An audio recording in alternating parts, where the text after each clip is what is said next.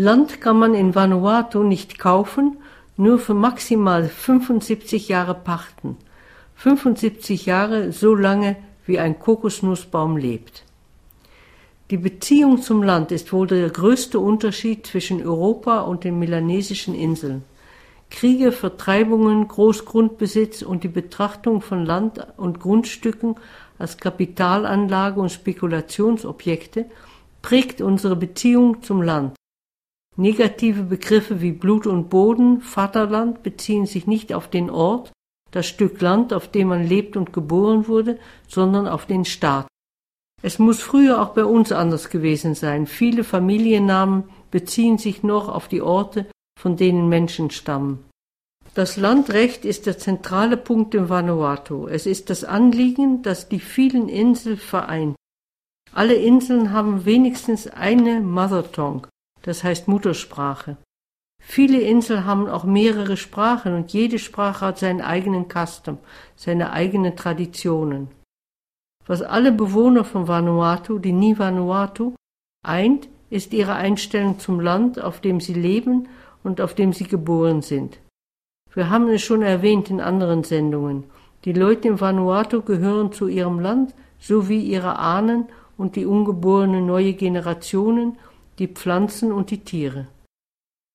So war es für die Nivanuatu unerträglich, als die europäischen Siedler ihnen den Zugang zu Land das ein Teil von ihnen war, verwehrten. Joël Simon vom Kulturzentrum in Port Vila, Vanuatu. Das Landrecht ist tief verwurzelt in der Kultur, in den Clans, in den Familien. Deshalb haben wir diese Mystik des Landes. Das Land ist nichts Fremdes, es ist ein Teil unseres Lebens. Darum gehört es den Toten, den Lebenden, den Ungeborenen. Aus dem einfachen Grund, das Land sorgt für uns vom Tag unserer Geburt an durchs Leben bis zu unserem Tod, wo wir zum Land zurückkehren. Es ist das Heilige, wo wir alle darin enthalten sind. Die Lebenden, die Toten und die Zukünftigen.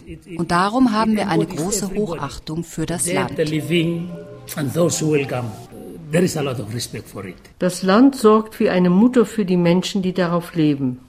Die Nivanuatu leben von ihrem Land und brauchen fast kein Geld, weil sie gut von ihren Gärten leben können. Ohne Land verlieren sie diese Lebensgrundlage. Das, was Joel ausdrückt, haben wir überall in Vanuatu und auch in Fidschi gespürt. Diese Verbundenheit mit dem Land ist für uns fremd. Dies hat uns sehr beschäftigt und wir haben mit vielen Menschen darüber gesprochen. Einer der Hauptgründe für die Unabhängigkeit von Vanuatu war das Landproblem. In den 60er und 70er Jahren unter den Engländern und Franzosen wurde viel Land für Geschäfte hergenommen, für Plantagengeschäfte. Wir wurden Zuschauer in unserem eigenen Land und wir bekamen Angst, dass wir nicht aufpassen, alles weg sein würde, dass wir nirgends mehr hingehen könnten.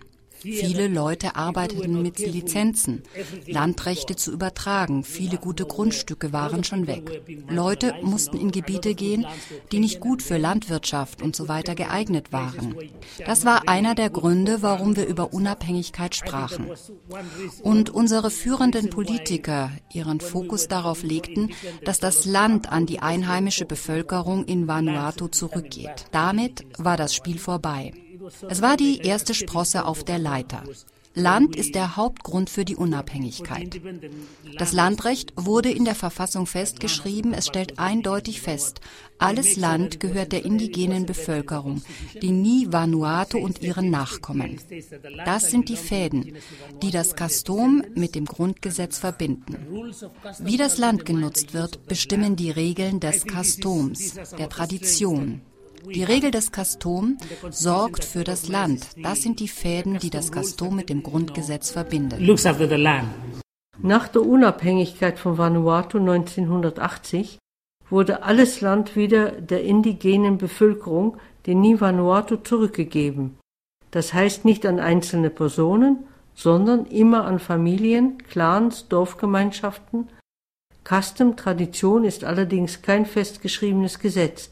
Es ist von Gruppe zu Gruppe, von Insel zu Insel unterschiedlich. Es entwickelt sich weiter.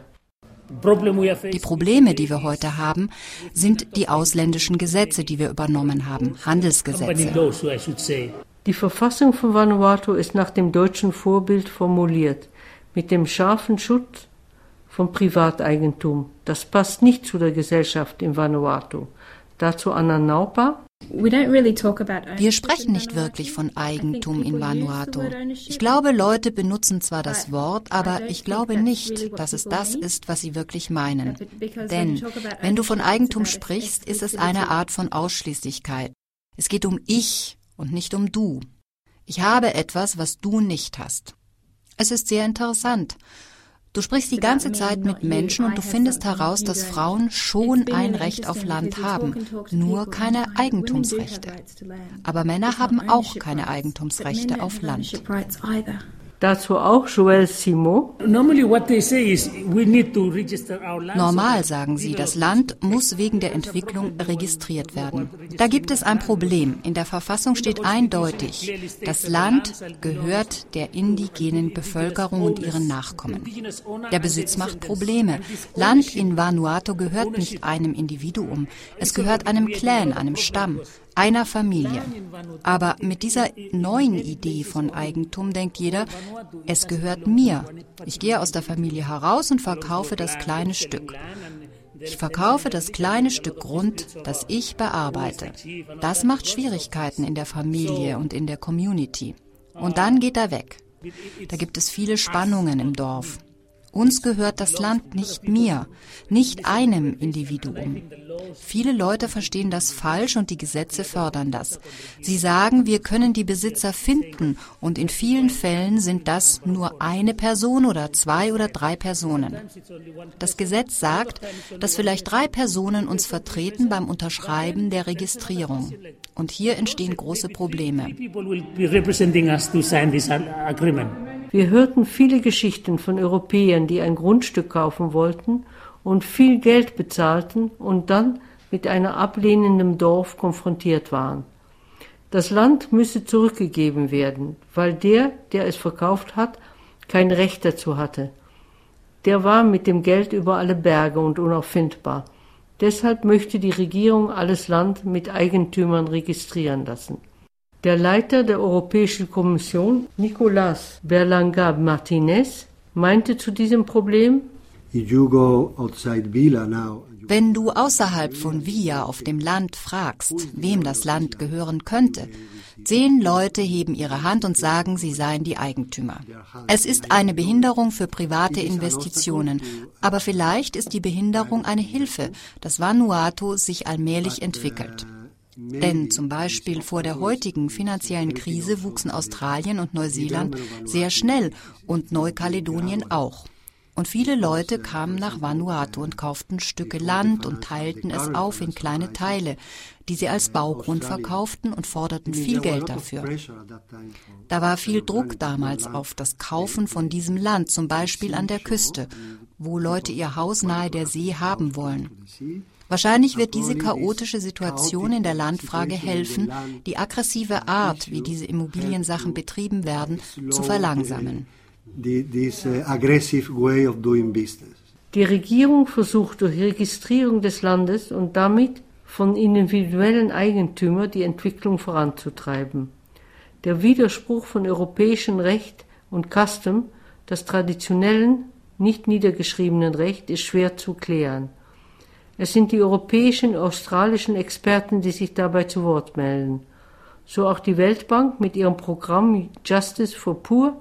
Sie will gezielt die Regierung beraten. Leider malen die Räder in der Weltbank so langsam oder bürokratisch, dass wir keine Erlaubnis für ein Interview von den Vertretern der Weltbank bekommen haben. Dazu Joël Simon vom Kulturzentrum. Ich will offen sein. Er ist ein Fremder. Wie kann er denken, dass er mir sagen kann, wie ich das Land benutzen soll? Wir sind die Experten. Wir wissen, was zu tun ist. Und wir wissen, wo es lang geht. Joël Simon hat eine Ni Vanuatu-Expertengruppe geleitet, die sich mit der Weiterentwicklung des melanesischen Landrechts beschäftigt hat. Diese Gruppe hat Vorschläge erarbeitet, die von den europäischen Experten ignoriert werden. Man bekommt seine Unabhängigkeit nur einmal, nicht zweimal. Damals haben wir unser Land zurückerobert. Jetzt verpachten wir das Land und graben dabei unser eigenes Grab.